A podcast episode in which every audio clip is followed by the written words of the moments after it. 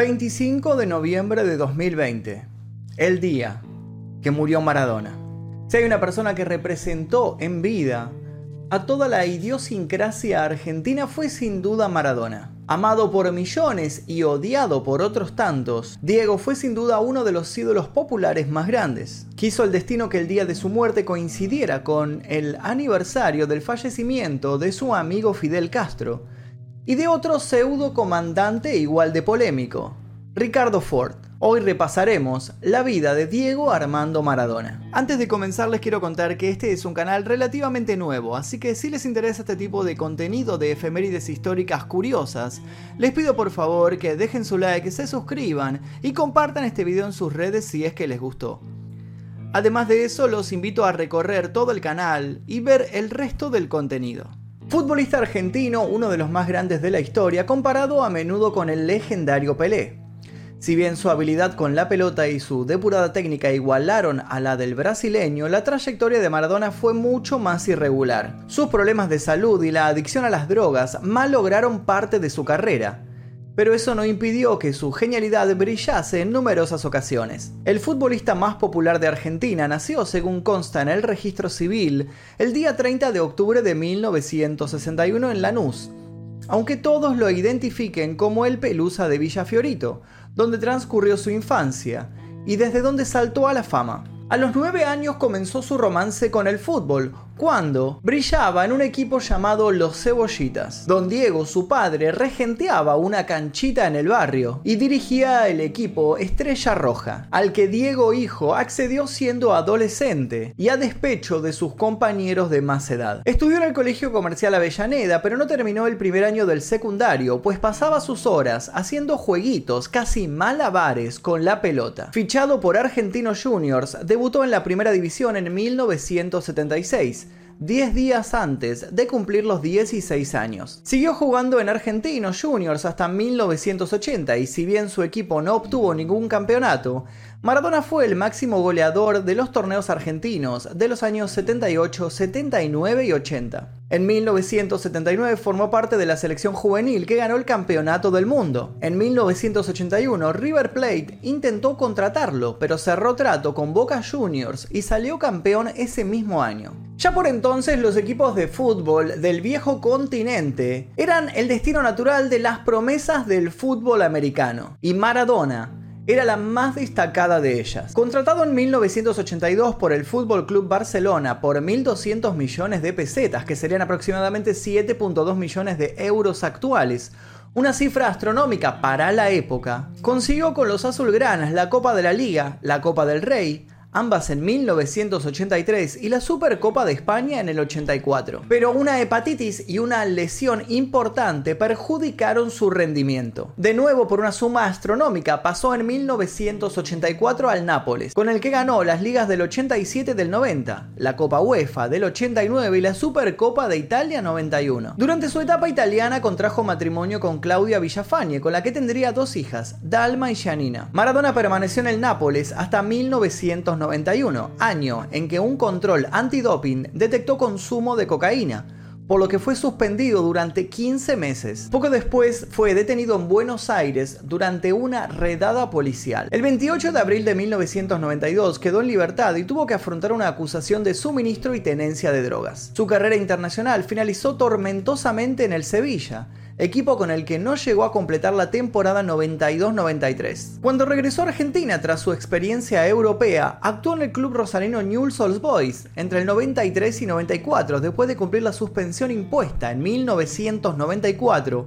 por la Autoridad Futbolística Internacional, la FIFA. Luego de eso volvió a vestir la camiseta de Boca Juniors en el 95, en una temporada irregular en cuanto a su rendimiento. En octubre del 97 anunció su retirada definitiva después de, una vez más, dar positivo en un control antidoping. Con la selección argentina, Diego había lucido ya su magia en el combinado que ganó el Campeonato Mundial Juvenil en 1979. En la categoría absoluta, Maradona formó parte de las selecciones nacionales que participaron en cuatro campeonatos mundiales España 82, México 86, Italia 90 y Estados Unidos 94. Se alzó con el Campeonato del Mundo disputado en México 86 y con el Subcampeonato de Italia 90. En el Mundial de Estados Unidos 94 solo llegó a disputar dos partidos. Tras el segundo dio positivo en un control antidoping y fue suspendido. Donde su figura brilló con más intensidad fue sin duda en el Mundial de México 86, cuando su capacidad de arrastrar a toda la defensa del equipo rival con su impresionante facilidad para la gambeta y su proyección dejó pasmados a millones de espectadores que seguían este campeonato a través de la televisión. Particularmente memorable fue su actuación en cuartos de final. Cuatro años después de la Guerra de Malvinas, ingleses y argentinos se enfrentaban en un partido de máxima rivalidad que terminó con la victoria de los argentinos por 2 a 1,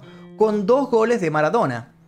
El primero de ellos debió haber sido anulado ya que Maradona metió con el puño una pelota que disputaba al arquero británico, pero no por ello es menos famoso. Al preguntársele después si había marcado este gol con la mano, Maradona respondió que sí, que había sido la mano de Dios, y con ese nombre pasó a la historia. El segundo, llamado el gol del siglo. Fue una de sus genialidades difícilmente superables. Arrancando de su propio campo, Maradona esquivó uno tras otro a cinco jugadores ingleses y al arquero y marcó de un zurdazo. También es recordada su furia en el Mundial de Italia 90, cuando la hinchada contrincante silbaba y abucheaba el himno nacional argentino. Profesionalmente tras su retiro ejerció como entrenador, directivo de Boca Juniors, comentarista deportivo y presentador de televisión. A pesar de los numerosos escándalos que protagonizó durante su vida, Maradona siguió siendo idolatrado en el país. La canción que compuso Fito Páez llamada Dale alegría a mi corazón, el tango Mago Diego de Enrique Bugatti, la canción Santa Maradona de Mano Negra y La mano de Dios de Rodrigo Bueno son algunos de los homenajes que los músicos le dedicaron. En 2008 fue nombrado director técnico de la selección argentina de fútbol y su gestión, como cabía esperar, fue muy controvertida. Pese a contar con figuras de la talla de Leo Messi, a quien reconoció como su sucesor,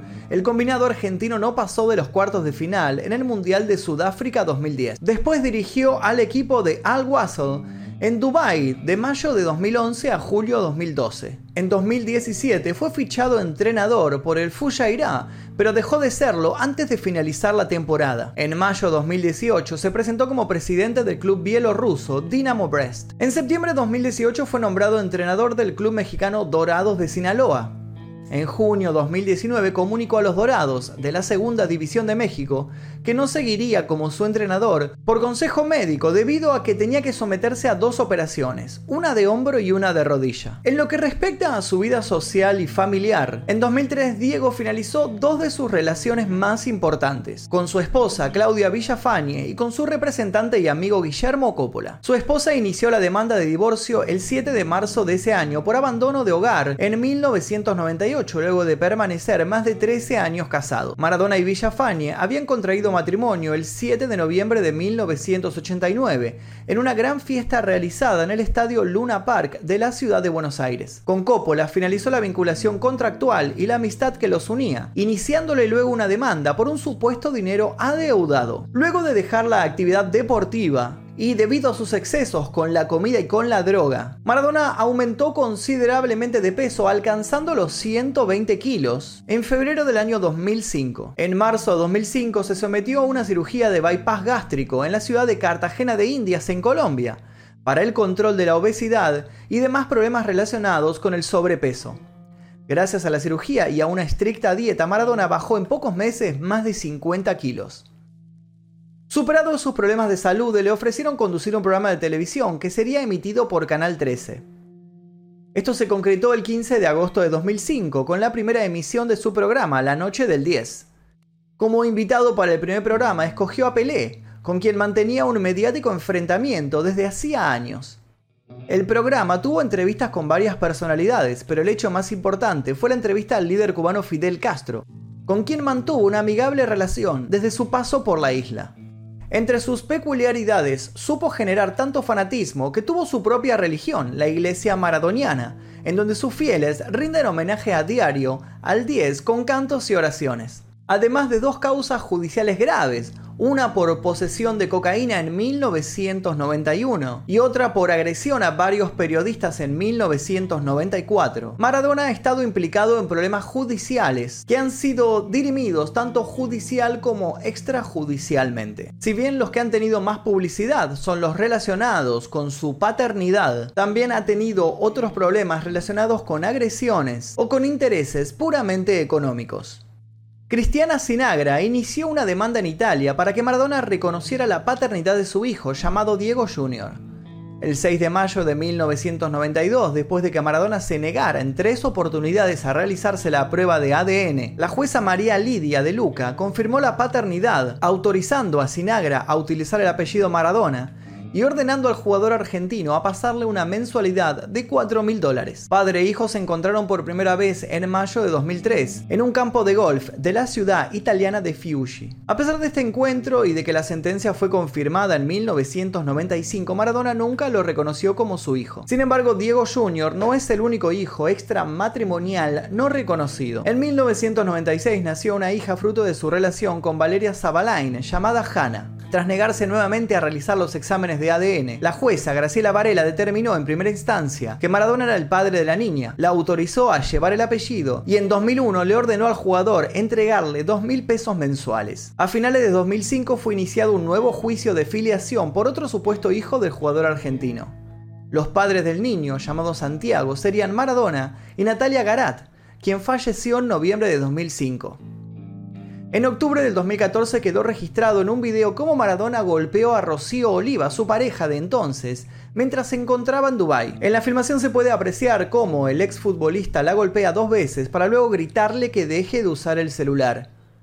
Previamente en junio 2014 aparecieron fotos de Rocío Oliva con moretones provocados por Maradona, detallando otras ocasiones donde el exfutbolista la había golpeado. Durante años Maradona batalló contra la adicción a las drogas, a los medicamentos y al alcohol, lo que terminó marcando significativamente la mayor parte de su vida, luego de retirarse del fútbol. En los últimos años Maradona había logrado controlar su adicción a las drogas fuertes, aunque aún era adicto a los medicamentos y al alcohol y esto a su vez comenzó a producir secuelas en su salud. En 2019 se tuvo que someter a una operación para controlar sangrados estomacales ocasionados por un bypass gástrico colocado en 2005, poco tiempo antes de su muerte se encontraba convaleciente tras haberse sometido a una cirugía para corregir un hematoma subdural en la cabeza producido por un derrame cerebral. Finalmente falleció el 25 de noviembre de 2020 en una residencia especialmente preparada para su convalecencia en Buenos Aires, a causa de un paro cardiorrespiratorio. Diego Maradona nunca pudo pasar desapercibido. De alguna u otra manera, para bien o para mal, siempre estuvo en boca de todos. Hoy, el día de su muerte, tal vez encuentre la paz que nunca tuvo en vida.